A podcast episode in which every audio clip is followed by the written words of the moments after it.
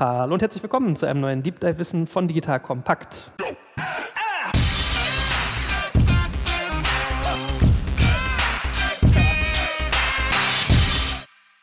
Mein Name ist Joel Kaczmarek und heute reden wir über das Thema Plattformökonomie.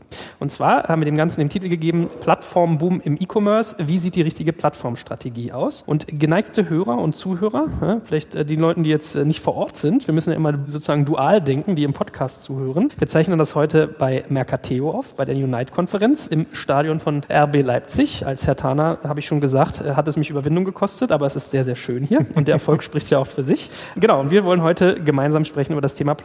So, was nimmt man mit, wenn man hier zuhört? Wir werden sicherlich darüber reden, wie man eigentlich einer Plattform begegnen soll oder wann man selbst eine aufbauen sollte, was ich tun kann, wenn ich mich selbst gar nicht für so sehr plattformtauglich halte und was es eigentlich konkret mit einem macht, speziell als Händler.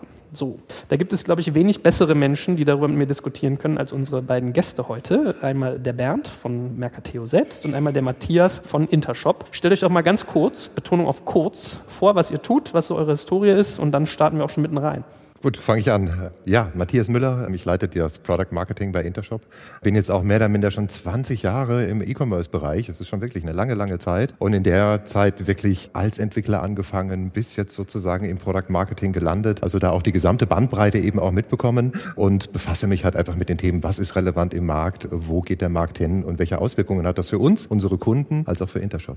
In Berlin sagt man immer, Startup-Jahre sind wie Hundejahre mal sieben. Also hast du bald die 150 voll, oder? Ja, genau. Ja, also mein Name ist Bernd Schönwelder. Ich kümmere mich bei Mercateo um die ganze Marktseite. Das heißt vor allem Orchestrieren der Teilnehmer an unseren Plattformen. Selber, ja, auch 20 Jahre letztlich digitale Vorgeschichte. Die eine Hälfte im Bereich Financial Markets, ja, Elektronisierung von Finanzmärkten, Algorithmic Trading. Das hat mich zehn Jahre beschäftigt und dann zehn Jahre Mercateo B2B. Beides, ja, Themen, die unterhalb der Sichtbarkeit in unserem Wirtschaftssystem ziemlich im Kern unterwegs sind und wo man selten hinschaut, aber was letztlich Infrastrukturen sind, die unser Land hier auf dem Wohlstandspfad ziemlich drunter irgendwo stützen. So, und ich habe ja mal gelernt in der Schule, man sollte am Anfang immer versuchen, äh, gemeinsame Brücken und gemeinsames Verständnis zu bauen. Das Thema Plattformökonomie, Plattformisierung beschäftigt ja gefühlt gerade jeden Zweiten in Deutschland, der sich irgendwie mit Online beschäftigt, vielleicht sogar jeden. Vielleicht fangen wir mal ganz kurz an, mal zu definieren, was versteht ihr eigentlich als Plattform, als Plattformgeschäft? Ja, klassisch Plattform, wenn man über Plattformen spricht, dann hat man natürlich immer Amazon erstmal so die großen Plattform-Provider oder Plattform-Ökonomie-Provider tatsächlich im, im, Kopf. Aber Plattformen existieren seit ganz, ganz vielen Jahren. iPhone, Apple Store ist eine Plattform, iPhone selbst ist eine Plattform, SAP ist eine Plattform, Microsoft ist eine Plattform. Also das ganze Thema Plattform existiert seit ganz, ganz vielen Jahren. Aber es kriegt natürlich einen neuen Zungenschlag durch die Plattformökonomie, die jetzt gerade draufkommt. Das heißt, der Wunsch sozusagen nicht Eigentümer der Ware zu sein, sondern einfach nur Intermediär Intermediär, Vermittler. Ja, und da haben wir natürlich die typischen Beispiele, die wir eben haben, Airbnb, Uber und so weiter und so fort. Und das ist sozusagen der Mittelpunkt, zu sagen, ich bin nicht Besitzer der Ware. Ich bringe sozusagen beide Seiten zusammen. Auf der einen Seite eben den Anbieter zusammen, ich bringe den Markt zusammen und biete dazu jeweils die notwendigen Dienstleistungen, um Mehrwerte einfach auch zu schaffen für alle Marktteilnehmer. Würdest du es auch so definieren? Nicht Besitzer der Ware, sondern eher des Kundenzugangs? Ja, also äh, volle Zustimmung. Für mich ist Plattform dann, also ich reduziere es jetzt auf einen ganz engen Kern, ja, der da auch voll mit drin liegt in dem, was du gesagt hast. Weil der Begriff wird ja inflationär verwendet. Ja, Digitalgipfel der Bundesregierung heißt, nennt sich auch Plattform. Für mich ist Plattform in, im heutigen modernen Sinne ein Produkt, wo der Nutzen, den man bekommt, nicht durch technische Funktionalitäten und das Feature Sheet vor allem gegeben ist, sondern durch die Teilnehmer, die dieses Produkt gleichzeitig nutzen. Also das ist für mich der Kern, Kern, Kern von Plattformen und ich halte den völlig übersehen und unverstanden heute noch in der Breite. Viele sagen, das ist, wenn was skaliert und das ist irgendwie was, was digital ist. Ja, alles mögliche. Autos werden auch digital. Aber in dem Moment, wo ein Produkt, in dem, wie ich es nutze, dieses Wasserglas zum Beispiel, das spüre ich nicht, wenn ich es nutze, ob da gleichzeitig 100.000 andere Nutzer dieses Wasserglas von Ikea in der Hand halten. Und das ist keine Plattform.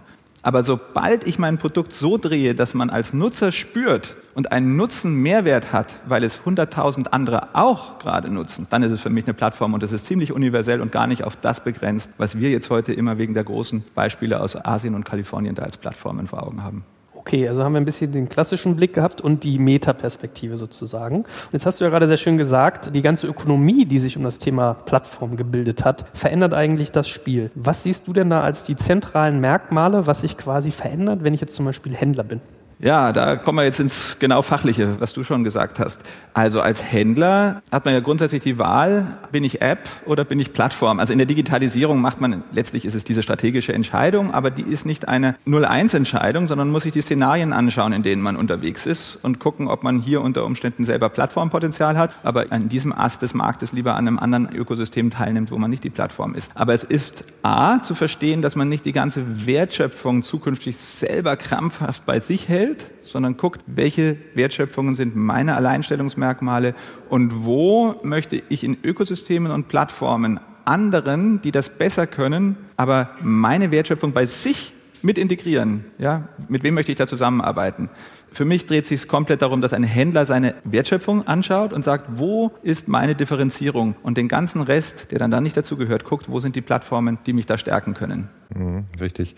Als Händler verändert sich der Zugang einfach auch zum Kunden durch Plattformen. Früher klassischerweise ist man als Händler natürlich im direkten Vertrieb gewesen. Dann kam sozusagen E-Commerce dazu, es kam Google dazu, sozusagen das ganze Thema Digitalisierung, das ganze sozusagen Such-Einkaufsverhalten hat sich verändert. Das heißt, man musste sich mit dem ganzen Thema, wie werde ich gefunden, über Google beschäftigen.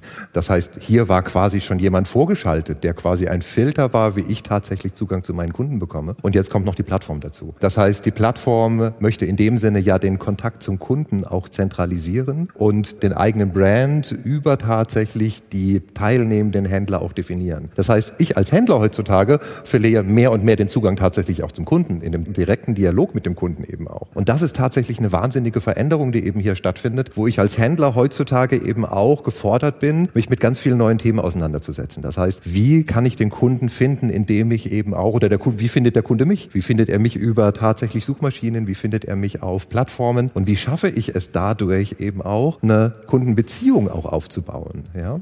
Und da ist tatsächlich verändert Plattformen zukünftig im Zusammenarbeit mit Händlern die wesentliche darunterliegende Kundenbeziehung. Jetzt haben wir gesagt, ihr beide macht bald die 150 Hundejahre, Startup-Jahre im E-Commerce voll. wir haben ja jetzt einen Shift erfahren. Also es ist ja mittlerweile technologisch extrem simpel, auch als jemand, der gar nicht viel Infrastruktur bei sich hat, mhm. in diesem Spiel mitzuspielen. Gleichzeitig würde ich sagen, sollte man diesen ganzen Onboarding-Prozess aber auch nicht unterschätzen. Mhm. Was macht das mit einem Anbieter oder auch mit so einer Branche, wenn im Prinzip Technologie jetzt wie so ein Selbstbedienungsladen verfügbar ist und diese Andockung gar nicht mehr so wie, wie früher ist, wie du es gerade gesagt hast, man muss den Kunden nicht mehr suchen, er ist schon da. Ich muss quasi nur am Gatekeeper vorbei. Wir bekommen das immer mit, dass eben auch ein Onboarding tatsächlich für Unternehmen auch tatsächlich eine Herausforderung darstellt. Ja, man muss sich mit ganz vielen Dingen eben auch beschäftigen, die vielleicht früher gar nicht so auf der Agenda standen. Man muss sich eben mit den Mechaniken dieser Plattform eben auch auskennen. Das heißt, wie werde ich als Händler auf dieser Plattform gefunden? Wie kann ich diese Plattform eben auch für mich nutzen? Welche Rahmenbedingungen muss ich erfüllen in Bezug auf meine Produktseiten, in Bezug auf gemeinsame Marketingaktionen, in Bezug eben auch auf die Abwicklung, Zahlungsmanagement und. Auch wenn ich ein kleiner Händler bin, muss ich trotz alledem das Know-how und die Infrastruktur eben auch aufbauen, um eben diese Plattformregeln auch mitspielen zu können. Ja, und das ist teilweise oft ein Punkt, der eben auch ein bisschen übersehen wird. Das heißt, Plattform ist nicht nur, ich stelle meine Produkte rein. Plattform ist tatsächlich eben auch dort teilzunehmen, Teil einer konkreten Vertriebsstrategie, die mit dem richtigen Augenmerk und mit der richtigen Strategie und internen Ressourcen auch verfolgt werden muss. Bernd, du bist ja so ein Verfechter, was ich im Vorfeld auch mitgeschnitten habe, gar nicht mal näher so sehr von technischen Fakten, sondern, und ich finde, das beobachtet man auch oft, eher so dem ganzen Firmenkultur, Philosophie-Gedanken. Ist das sozusagen so, dass man eigentlich diesen ganzen Plattformgedanken auf der Kulturebene erstmal installieren muss, bevor ich dann auf den sagen wir, rein faktischen Wert reingehe? Ich glaube, es gibt ja diesen alten Peter Drucker, glaube ich, Ausspruch, Culture eats Strategy for Breakfast. Ja, und ich glaube, bei Plattformen geht es einen Schritt weiter und das ist Kultur und Strategiefähigkeit, die Strategie auszuspielen, ist identisch. Das, was ich gerade über diese Netzwerkeffekte gesagt habe, dass man da irgendwie etwas vom, durch die anderen Teilnehmer einen Nutzen für sich selber gewinnt, bedeutet, dass die Wertschöpfung auf einer Plattform gar nicht mehr von einem selber so direkt gemacht wird. Ja, das widerspricht ja allem alten, heute sagt man Pipeline-Business-Modellen. Ja, man muss sich komplett nach außen, von innen nach außen stülpen und sagen, einladen, bitte schöpft hier Wert, einer für den anderen. Und ich kann, muss nur noch, wie man sagt, Enabler, ja, ich kann nur noch helfen, dass ihr euch hier gegenseitig Werte zuspielt.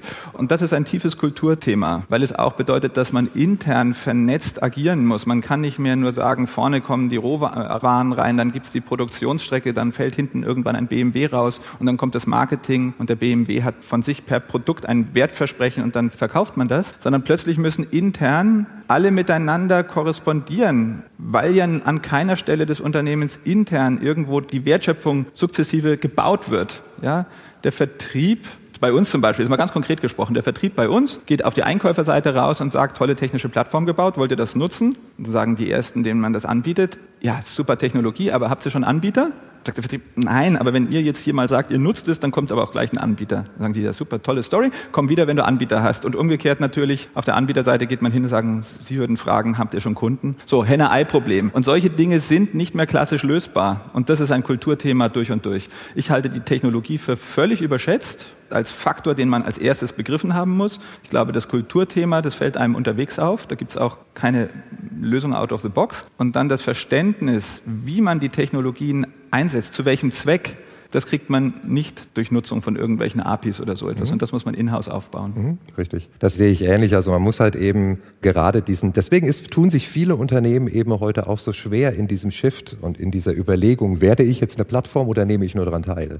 Denn wir sehen auch, dass das massive Kräfte auch innerhalb eines Unternehmens eben freisetzt, weil ich eben diese unterschiedlichen Strategien als Unternehmen eben auch habe. Sozusagen klassisches Pipeline-Unternehmen im Vergleich zu einem klassischen Plattformunternehmen. Unternehmen. Ja? Wie bilde ich dort Netzwerkeffekte? Wie kuratiere ich tatsächlich eben auch diese Plattform? Und wie sorge ich dafür, dass ich eben hier wirklich für beide Seiten eine Wertschöpfung eben auch erreiche? Ja? Und das ist ein komplett anderes Geschäft. Und deswegen ist es für viele, viele Unternehmen, die sich damit heute auseinandersetzen, oft vielleicht gar nicht die richtige Strategie. Also muss ich das ganz, ganz genau überlegen, was das mit sich selbst, was das mit dem Unternehmen macht und ob das tatsächlich eben auch von Erfolg gekrönt ist. Technologie ist ein Mittel zum Zweck, aber Plattformunternehmen Unternehmen, und das merkt man immer mehr, sind heutzutage Technologieunternehmen. Technologieunternehmen in der Art, dass sie eben eine skalierbare Plattform zur Verfügung stellen, worüber man eben einfach beide Seiten zusammenführen kann. Das heißt Onboarding, Nutzung, APIs, Integration, all diese Dinge, die damit einhergehen, müssen sauber gelöst werden. Und das ist oft eben auch schwierig eben für ein Unternehmen, das eben auch, sagen wir mal, in einer gewissen, sagen wir mal, Nische sitzt oder sich dort eben auch erweitern möchte und jetzt kein Global oder ein großer nationaler Player ist, sowas dann tatsächlich eben auch durchzusetzen und umzusetzen.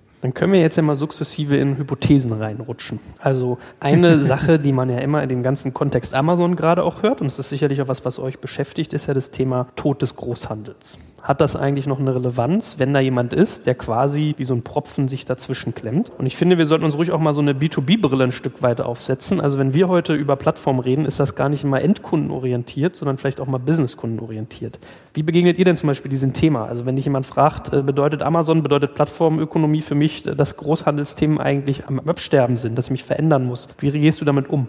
Ähnlich wie bei Plattformen kann man auch draufschauen, was ist denn Großhandel? Also was meinen wir denn, wenn wir Großhandel sagen? Da gibt es den Bundesverband Groß- und Außenhandel, mit dem reden wir extrem viel, weil es geht einfach darum, das Infrastrukturthema da zu lösen.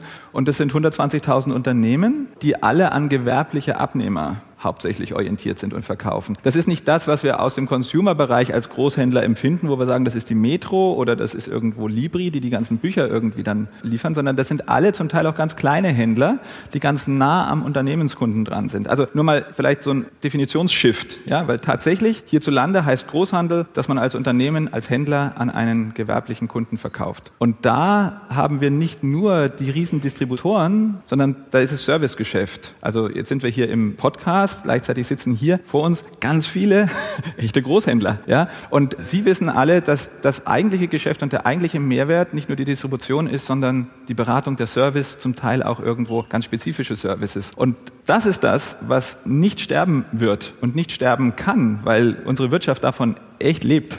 Aber andere Dinge, die wir bisher mit dem Großhandel verbunden haben, ja, als einfach Vertrieb und logistische Zwischenstufe, ja, ich glaube, da wird, wie übrigens in jeder anderen Branche und Kategorie auch, die Digitalisierung, die Wertschöpfungsketten halt einfach nochmal auseinanderschneiden. Da wird vieles auch nicht da bleiben beim Großhandel.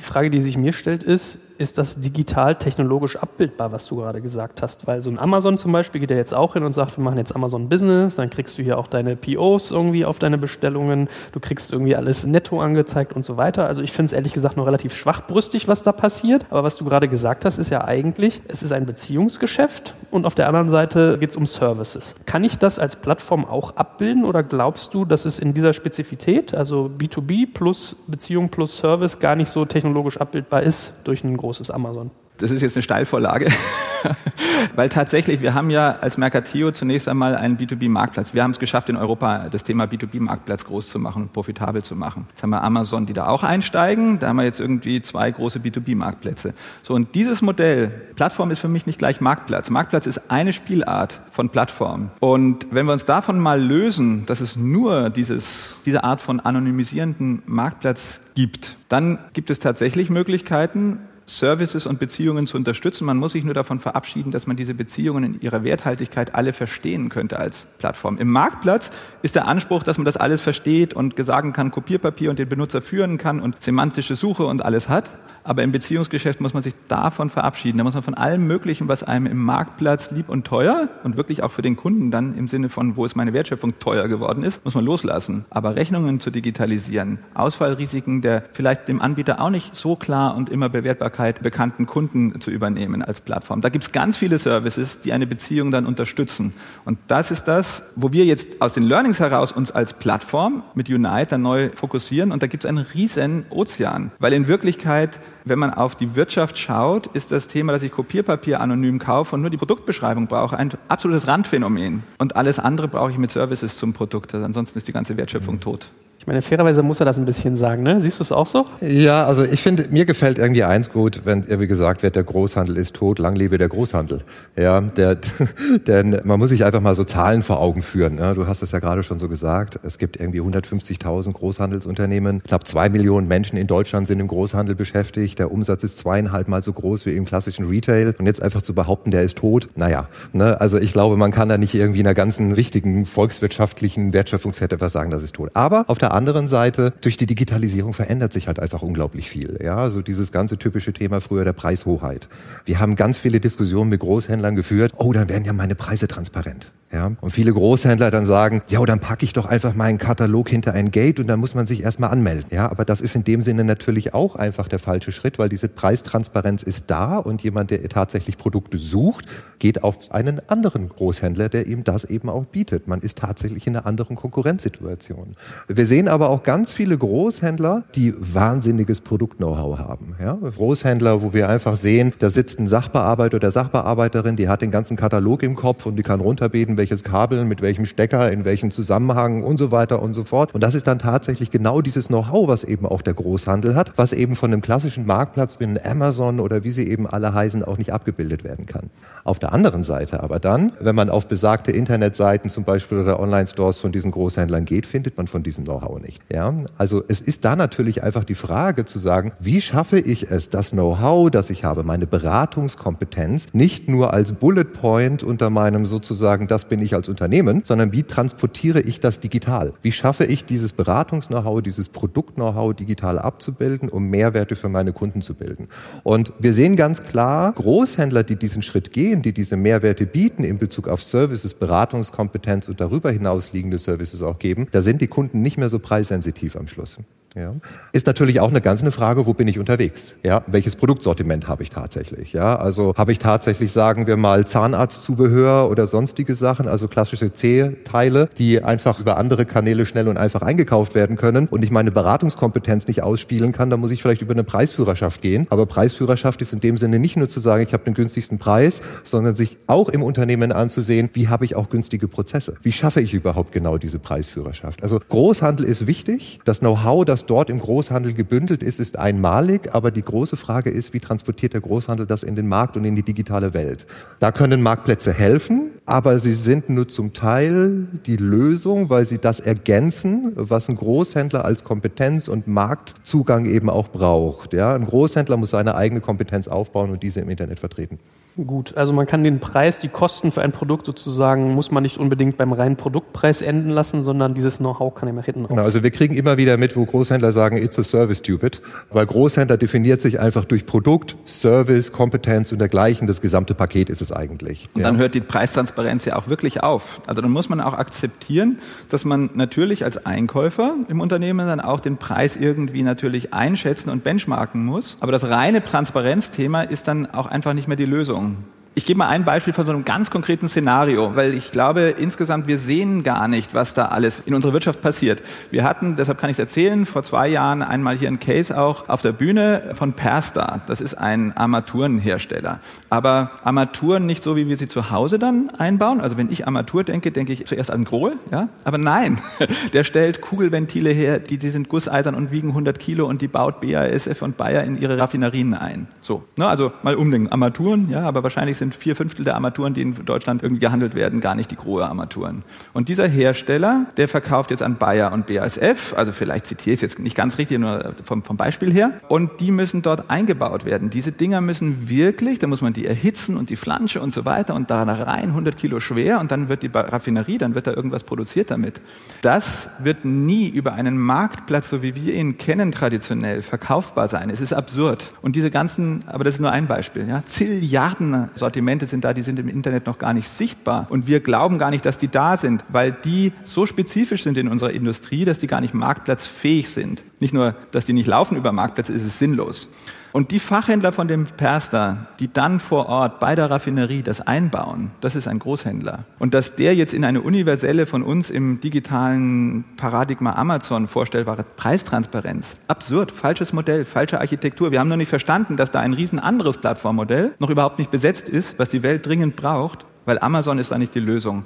Na, dann lass uns doch mal ein bisschen Kesser werden. Wir könnten ja jetzt auch hingehen und sagen, wie wir es in unserer Vorbesprechung gemacht haben, wenn ich als Händler nachhaltig bestehen möchte, muss ich eigentlich selbst zur Plattform werden.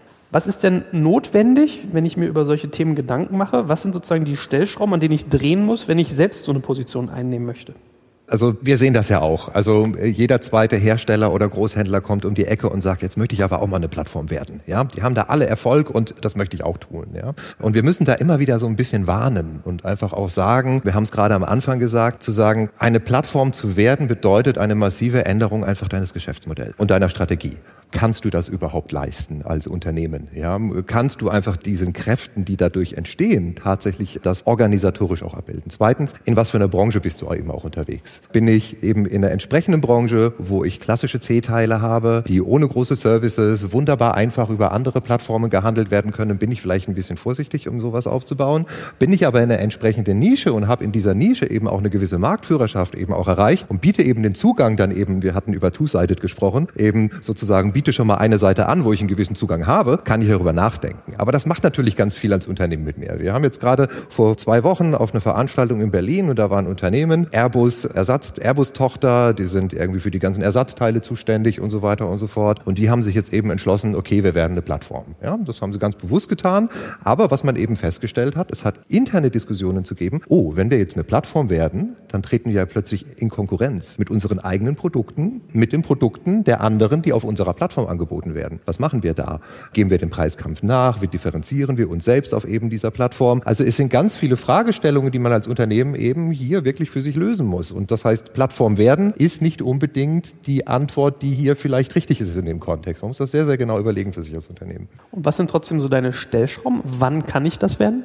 Man kann nicht das werden, wenn ich tatsächlich, ich sollte eine Nische besetzen. Ich sollte eine Nische besetzen, die spezifische Prozesse abbildet, die jetzt nicht einfach von anderen Plattformen kopiert werden können in meiner spezifischen Nische. Ja, das ist ein ganz, ganz wichtiger Punkt. Ich sollte in irgendeiner Form auch eine gewisse Größe haben, weil wir sind ja bei Two-Sided. Das heißt, ich sollte auf der einen Seite eine gewisse Anzahl von Zulieferern und dergleichen haben, die ich eben nutzen kann. Auf der anderen Seite eine gewisse Anzahl eben auch als Abnehmerkunden, die ich auf der anderen Seite habe. Und ich muss eben für mich auch klar wissen, will ich diesen Weg gehen? Bin ich agil genug eben als Unternehmen, diesen Transformationsprozess auch durchzuführen? Ja, und das muss man sich wirklich fragen. Und dann natürlich habe ich das Budget. Das heißt, nicht jedes Unternehmen hat eine Budget, eine Plattform aufzubauen, weil das ist, das kostet Geld. Ja, man muss komplett neue Positionen schaffen. Ja, man muss tatsächlich Technologie, Infrastruktur aufbauen und dergleichen. Das heißt, es ist nicht immer wirklich das die Wahl. Also das sollte man sich genau überlegen. Ich hätte noch eine Sache, die dann häufig übersehen wird trotzdem man Geld hat und Technologie glaubt auch zu verstehen, die Neutralität. Ja, also ich sehe viele von den zum Beispiel Händlergrößen in Deutschland, sind wir auch ein Land mit sehr, sehr großen Handelsunternehmen, die jetzt Plattformen werden wollen, auch in der Industrie. Und dann machen die sich auf den Weg, investieren, versuchen das Ganze richtig hinzubekommen und am Ende strandet es daran, dass sie mit ihrer Plattform neutral diese Plattform betreiben, sondern einer der wichtigsten Player in genau der Kategorie sind, für die sie jetzt eine Plattform gebaut haben. Und dann stranden sie am Ende genau daran und daran können sie gar nichts mehr ändern. So, und das ist ein total unterschätzter, aber in fast, also konsistent immer wieder auftretendes Scheitern. Ich habe jetzt auch aus der Industrie gelernt, das war mir gar nicht so klar, dass diejenigen Unternehmen, die mit einer gewissen guten Marke und Stärke da jetzt ins Plattformgeschäft einsteigen, dass die eigentlich immer dann für die echte Plattformbereitschaft da sind, wenn sie ihre ersten Investments in eigene Plattformen erfolglos abgeschrieben haben. Das hat, haben mir Unternehmensberater gesagt aus der Strategieberatung und das fand ich sehr, sehr interessant. Ja, weil die sehen das als Phänomen und die haben das als Beratungsthema. Weil das reihenweise so auftritt, dass erst wenn die eigenen Plattforminvestments gestrandet sind, wie die dann sagen, ja, dass man dann anfängt, Plattform zu verstehen. Mhm. Richtig. Ich glaube ehrlich gesagt auch, dass viele gar nicht so daran scheitern, welche Marktposition sie haben, welche USPs, sondern in der ganzen Kultur und im ganzen Prozessbau der Firma. Also ich meine, du musst ja das HR haben, also das Personal reinkriegen, du musst die Prozesse komplett auf Agile drehen, du musst auf einmal anfangen, Lean zu testen. Also all solche Dinge gehören ja irgendwo dazu. Beobachtet ihr das auch? Also ist das sozusagen, vielleicht kann man noch mal ein bisschen bildlich machen, wie schwer ist es denn eigentlich, wenn ich diese Merkmale habe, Nische, USP, Marktführerschaft, mich dann zur Plattform aufzuschwingen? Na, sagen wir mal, das, was du gerade beschrieben hast, so dieses ganze Thema der Agilität, ist eine Grundvoraussetzung heute, glaube ich, für jedes Geschäft, um eben in einer immer schneller werdenden Zeit eben auch zu bestehen. Man muss sich immer schnell auf Marktveränderungen eben auch einstellen und Lean Management, agil ist tatsächlich ein Mittel dazu, dass man sehr, sehr gut verwenden kann, sind nicht nur Plattformen. Aber es ist auf jeden Fall eine wichtige Voraussetzung, wie die Unternehmenskultur funktioniert und dass man eben als in diesem Shift zu einer Plattform auch einen Shift in der Gesamtunternehmenskultur eben auch hat. Das ist es ist ein aktiver Change-Management-Prozess, den man eben steuern muss in dem Unternehmen. So, liebe Hörer, für heute sind wir schon wieder am Ende unseres Podcasts angelangt. Wenn euch das Thema aber noch weiter interessiert, habt ihr die Möglichkeit, euch auf Patreon extra lange Podcasts von uns zu besorgen. Also quasi jeweils einen Director's Cut, der noch einmal 10 bis 20 Prozent länger ist und dementsprechend mehr Inhalt bietet. Patreon schreibt sich wieder Patron, nur mit E dazwischen, also Patreon. Und unter patreon.com slash dekompakt könnt ihr euch für monatlich ein paar Taler besagte extra Podcasts klicken. Dort ist dann übrigens auch keine Werbung enthalten, sondern diese wird ans Ende geschnitten und auch sonst kommt ihr in den Genuss unterschiedlicher Extra-Inhalte wie unser Recherchematerial, die Teilnahme an all unseren Gewinnspielen und, und, und. Uns freut es natürlich sehr, wenn wir euch für diese Bonusinhalte begeistern können. Ansonsten vielen Dank fürs Zuhören und auf bald.